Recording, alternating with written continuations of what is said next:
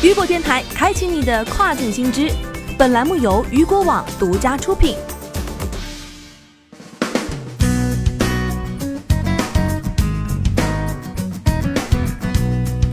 Hello，大家好，欢迎大家收听这个时段的跨境风云。那么接下来的时间将带领一起来关注到的是广州首列国际邮包跨境电商中欧班列开行。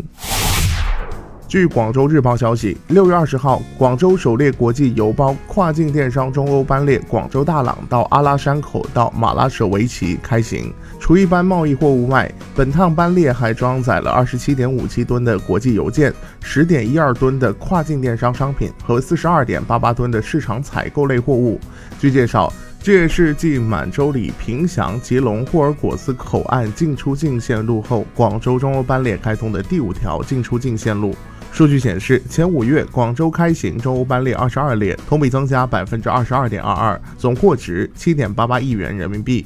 据了解，今年四月，商务部、交通运输部、国家邮政局等七部门联合发布了关于当前更好的服务外贸工作的通知，其中提到要推动中欧班列高质量发展，发挥国际邮包在疫情期间的重要通道作用，并加强与中欧班列运营平台公司和相关企业的工作对接，推动国际邮件快件跨境电商产品通过中欧班列实现常态化运输。通知还指出，要对班列运输组织进行优化，统筹考虑货源组织和运输组织的衔接，打通中欧班列运输的微循环，并鼓励港航企业与铁路企业加强合作，促进集装箱海运与铁路相互调运。